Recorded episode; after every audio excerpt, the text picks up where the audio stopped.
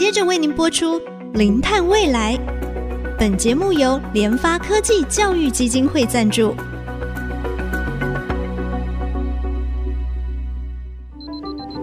前瞻能源新方向，以科学与科技迈向近零碳排，智慧永续，与您一同开创零碳未来。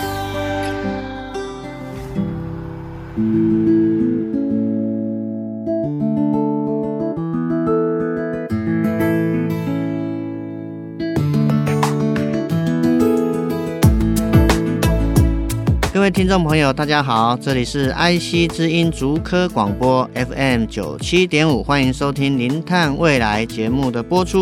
啊，我们要减少温室气体的排放，降低整个地球发烧的程度，希望能够在二零五零达到净零碳排的一个目标。那当然，我们不可能哦都没有啊产生这个碳排哈，因此有哪些方法？可以把我们排出去的这个温室气体，能够把它捕捉回来，或者是我们把它再利用，其实是非常重要一个啊、关键的一个策略哦。那最近几年啊，国外的一些啊碳交易市场越来越热门，并且呢，这些透过所谓自然方法来减量，或者是以所谓自然为本的解决方案哈，NBS 的这种自然碳汇。它所产生的这个碳权似乎也越来越受欢迎。哦，所以我们今天哈要来跟各位听众朋友来说明什么是自然的碳汇，也就是所谓的蓝碳。那我们非常高兴今天为大家邀请到国立中兴大学生命科学系的林信柱林老师。啊，林老师您好，您好，各位听众大家好，是老师，我们都知道，是。呃那个碳，我们想到就是煤炭那个黑黑的啊。那个碳还会有分颜色，还会分蓝色。那碳它的这个颜色到底是我们怎么样去分类啊？其实这是一般的说法了哈。那如果会吸碳的哈，我们一般大概分三种。那么一个叫做绿碳，那绿碳就是我们所谓的森林哈，这个我想大家比较清楚。然后第二种就是蓝碳，那蓝碳指的就是在海洋生态系里面它能够储存的有机碳。那第三种碳是比较少听到，但是最近会越来越重要，这个叫做氢碳哦，氢碳。那个氢这个字哈，那个英文的名字叫做 teal，T-E-A-L。那这个氢碳哈，它其实是一种颜色，是介于蓝跟绿。那其实它指的是一种水鸟的羽毛的颜色，然后介于蓝绿之间。那我们用它来描述的是那个湿地的碳，因为湿地刚好介于。这个水陆域之间哈，所以就用这个字来呃描述这个湿地的碳叫青碳。老师就是那个青色的青啊，是青色的青，是的，没错。哎，那其他的碳哈，其实都指的是排放的这些污染的碳。呃比如说像灰碳，那灰碳的话，一般指的就是我们烧这些煤呀、啊。哦，天然气呀、啊，像这些哦，那个叫做灰炭哦。那石油这个也是灰炭。那烧出来之后，如果没有完全燃烧的，有一些那些呃黑色的这些颗粒哈、哦，这个叫做黑炭。所以呃，实际上灰炭跟黑炭指的其实是污染物。嗯哼。那能够吸收的，我们才叫绿碳跟蓝碳或者氢碳。是，所以最主要我们啊，今天要跟各位听众朋友探讨的，其实就是能够以自然的方式来吸收这种啊二氧化碳，主要的一些类别就是有绿碳、有蓝碳，还有老师刚才讲的这个氢碳啊，主要是湿地，蓝碳大概是海洋，绿碳就是森林的碳汇，基本上是做这样的分类嘛。是是是，是，老师，那这样子的话，就是如果说我们以台湾来看的话，比较偏在海洋上面这个蓝碳的资源呢、啊，它最主要分布的区域到底是在哪个？有没有说它这个相对是比较多的？OK，如果以台湾岛而言，哈，包括澎湖来看的话。我们最多的还是红树林。那红树林大概在整个台湾西海岸，哈，很多地方都有。我们统计过，大概有六百八十一公顷左右。那如果说把东沙岛包括进来，呃，它有很广大的海草床。那海草的部分，哈，那么在东沙，哈，大概就有五千四百六十公顷。嘿，所以它实际上，呃，这个这个光东沙的海草，哈。大概就是我们整个红树林哈这个总面积加起来好几倍了哈。嗯，嗯，那呃。澎湖哈，那么也有很多的海草，不过澎湖的海草床的面积大概是二十五公顷，所以如果说以整个面积来看哈，那么海草床大概是我们台湾蓝碳面积最大的。但是如果是以单位面积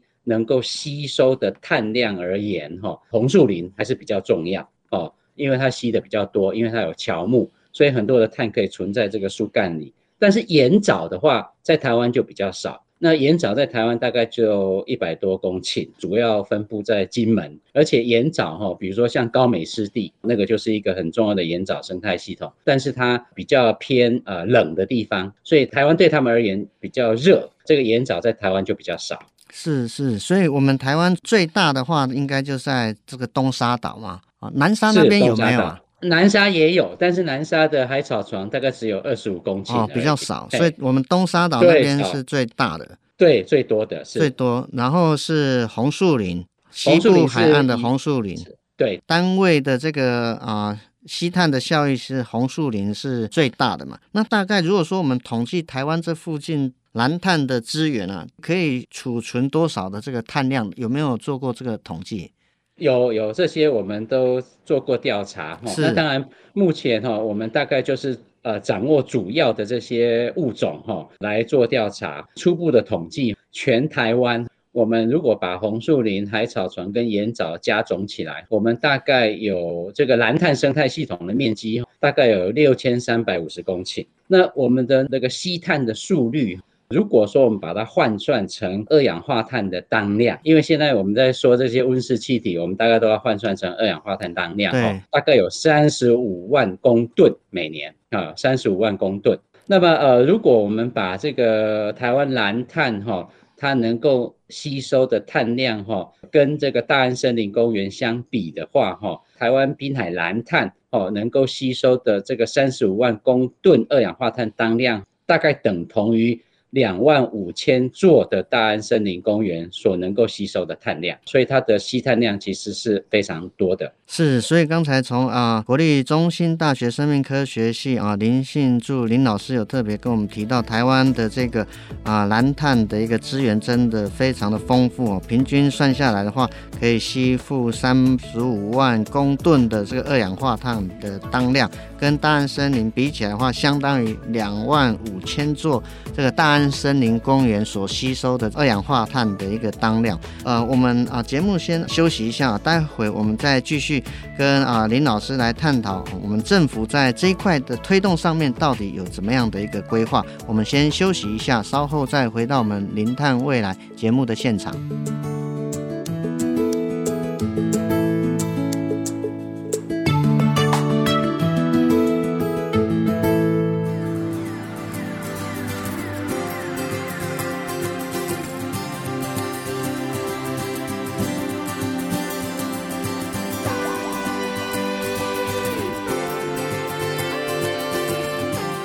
欢迎回到我们零碳未来节目的现场啊！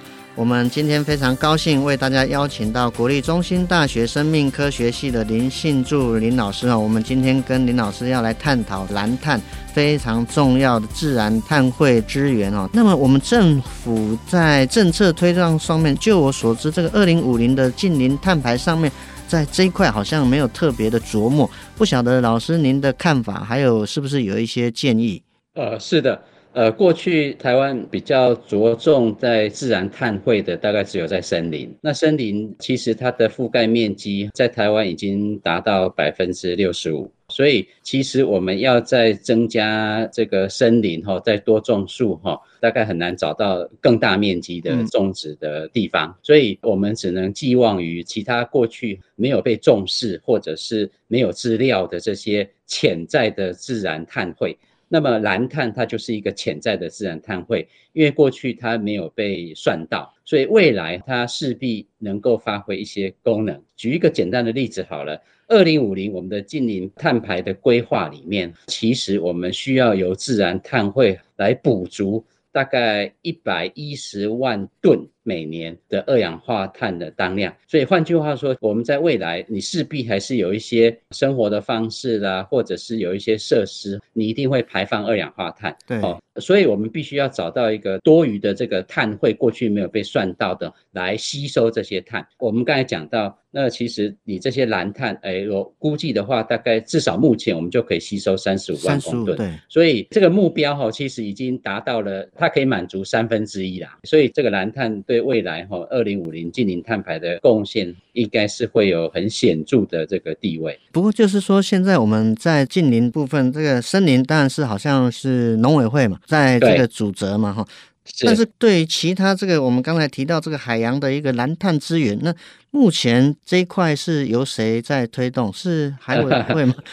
呃，这个哈、哦，严格讲起来是渔业署，但是哈、哦，其实台湾也成立了这个，我们有海洋委员会。然后我们还有另外一个管湿地的，是营建署城乡发展分署。那么沿海湿地也算是湿地的一部分。嗯，对。那我们刚才讲的红树林啊、海草床啊、盐藻这些，其实都是沿海湿地。所以目前看起来是多头马车了。呃，蓝碳诶很重要，所以我觉得可能这些部会他们之间可能要做一些分工协调。政府有在动起来，但是呃，可能说这些。部会之间，呃，如何沟通协调，我觉得是未来很重要的工作。是，所以啊、呃，蓝碳既然它。可以一年大概有三十五万公吨的这个吸附量嘛？哈，那刚才老师也提到，二零五零近年我们大概一百一十万，所以大概就有三分之一啊。所以这一块潜在很重要的一个蓝碳的这个资源，真的是希望我们的政府部门能够妥善的一个来应应哦。那至于就是说，在国外，它在这方面是不是也有一些政策上推动的一些政策引导？有的，其实，在二零二一年有一个很有名的这个期刊叫做《Science》哈，科学期刊。那科学期刊的社论里面就有提到，他呼吁各国政府要赶快重视蓝碳，所以它的标题写得很简单。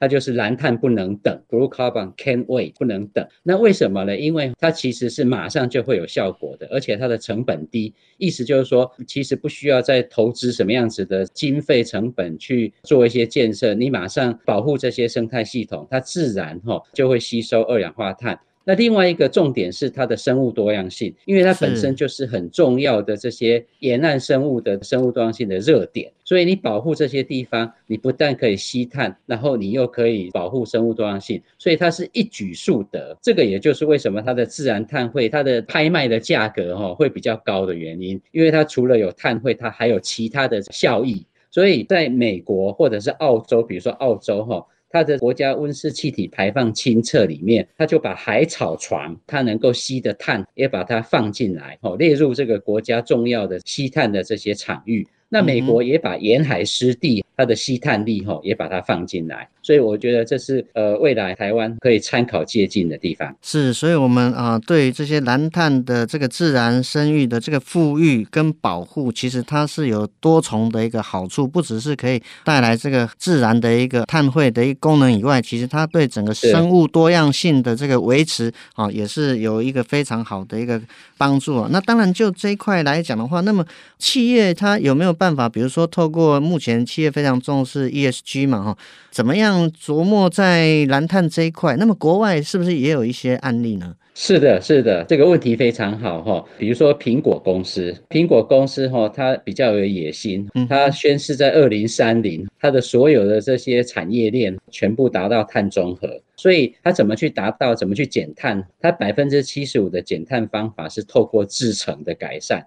那另外百分之二十五势必要去排的，他就去这个买这个红树林的碳权，所以他买的这个碳权一块是在哥伦比亚，另外一块是在应该是印度吧。好，他就是用红树林所购买的这些碳权哈，来抵换它的百分之二十五的排碳量。那去年年底哈，有一个很重要的会议叫做生物多样性大会 COP 十五，那么在那个加拿大的蒙特楼召开，召开之后，他们发表了一个框架。这个叫做昆明蒙特娄全球生物多样性框架。那这个框架很重要，是要告诉以后大家这个未来哈，这个生物多样性保护的方向。那其中一个就是企业责任。那他呼吁这些企业，那么要来揭露他们过去对于生物多样性的这些影响风险。那甚至未来必须要去提出改善生物多样性的一些方法。那么这个就是我们所谓的 TNFD 对自然的风险的评估架构。那未来这些企业都必须把这个放进他们的财务报告书里面。所以我觉得生物多样性如何结合这些碳汇，那么是未来这些企业它必须要面对的问题。那应该会越来越重要。是，所以刚才老师有特别提到哈，蓝碳是一个自然碳汇啊，非常的有效率啊，并且其实它对我们在整个后续啊，整个地球生物多样性的一个维持，其实是具有非常重要的一个功能。那当然也看到哈，这个联合国的一些大会，特别是在这个生物多样性的一个大会，也特别提出来。企业哈，其实可以大量的投入哈，所谓的蓝碳啊，这个也可以维持整个生物的多样性。其实应该算是一举多得的一种 ESG 的一个行为嘛。我们国家在这方面当然呃有开始，但是。还是不太够了。那就老师，您最后是不是也给我们政府哦提出您的一些想法，让我们怎么样在那么丰富资源的这个蓝碳资源，我们怎么样来做，在二零五零近零这一部分能够有更好的一个作为？我想我的想法是这样，就是说我们现在调查盘点了台湾的这些蓝碳以及它可能可以吸收的碳量，但是这些都只是基线资料。所谓基线资料，就是说。我们需要再思考如何再增加哦，再增加哈。我其实就想到说，台湾哈有很多废弃的盐田，那废弃的鱼温，那甚至低利用度的渔港。那我觉得这些地方，你与其放在那边荒废哈，那你倒不如好好的利用。那比如说，可能过去我们在开垦这些盐田的过程，或者是鱼塭的过程，我们可能把很多的蓝碳，比如说红树林哈、海草。我们大概都把它砍掉了，哈，所以我们现在未来要做的，我们应该是要去思考如何的去把这些呃，我们过去移除这个红树林跟海草的地方，变成这个鱼塭或盐田，我们把它富裕回来。第一个可以增加蓝碳。那第二个呢？其实企业可以投入，那企业投入之后，它就可以从这里面可能需要跟管理单位做一些协商，它可以优先取得这些碳权，而且我想对生物多样性哈，其实也有很大的帮助。那企业当然可以利用这个获得碳权，它又可以做 ESG，所以我觉得这是一举数得的一些做法。那当然这个部分可能要这个政府要来赶快思考，比如说认证的单位谁来认证？架构一个平台，然后媒介这些企业跟这些管理单位，或者是有这些余温、这个盐田的这些管理者，那让他们来共创双赢哈，或者是多赢。所以我，我觉得这是未来我们可以走的方向。是我们今天真的非常高兴啊，为各位啊听众朋友邀请到国立中兴大学生命科学系的林信筑林老师，特别哈告诉我们，碳有所谓的绿碳，就是森林；蓝碳就是海洋。啊，氢碳啊，就是湿地啊，这三方面哈，这三种碳呢，其实是对我们减缓温室气体的排放具有非常重要的一个功能，而且它是非常自然的一个方式。也就是说，我们大自然它本身就有一些能力啊，来吸附这个二氧化碳。只不过呢，人类过度的开发，人类过度的工业活动啊，造成大量的温室气体排放，造成这些自然的吸碳的功能减少了。面积减少了，因此呢，我们在为了要解决未来整个一个地球发烧的问题啊，以及因应二零五零近零碳排的一个目标的一个达成啊，我们不能忽略。啊，就好像 Science 这个报告，二零二一年这篇论文说，这个蓝碳不能再等了。其实呢，我们身边我们的环境其实就具有一个非常宝贵的一个资源，就是我们蓝碳的资源。那当然，啊、呃，对政府来讲的话，我想第一个，我们现在似乎就是有点多头，管理单位相对比较多，所以希望有一个统筹。那么，我觉得刚才老师也特别提到，过去我们为了做一些开发废弃的盐田、鱼塭。或是渔港等等，是不是我们可以重新规划啊，来复育啊，来恢复它原本的一个面貌？那双管齐下，政府、企业才会在这个蓝碳浪潮之下呢，才能够有一个双赢，并且也能够维持整个生物多样性的一个多赢的一个面向。我想今天真的是非常谢谢啊，老师抽空来到我们的节目哈，跟听众朋友分享蓝碳。不能等。那我们的节目呢，也已经在这个 IC 之音的官网可以随选随听哦，也同步在 Apple Podcast、Google Podcast 还有 KKBox 上线。欢迎上 Podcast 搜寻“零碳未来”，记得按下订阅，才不会错过每一集精彩的节目。节目进行到这里，感谢大家的收听，我是贾欣欣，下周同一时间我们再会。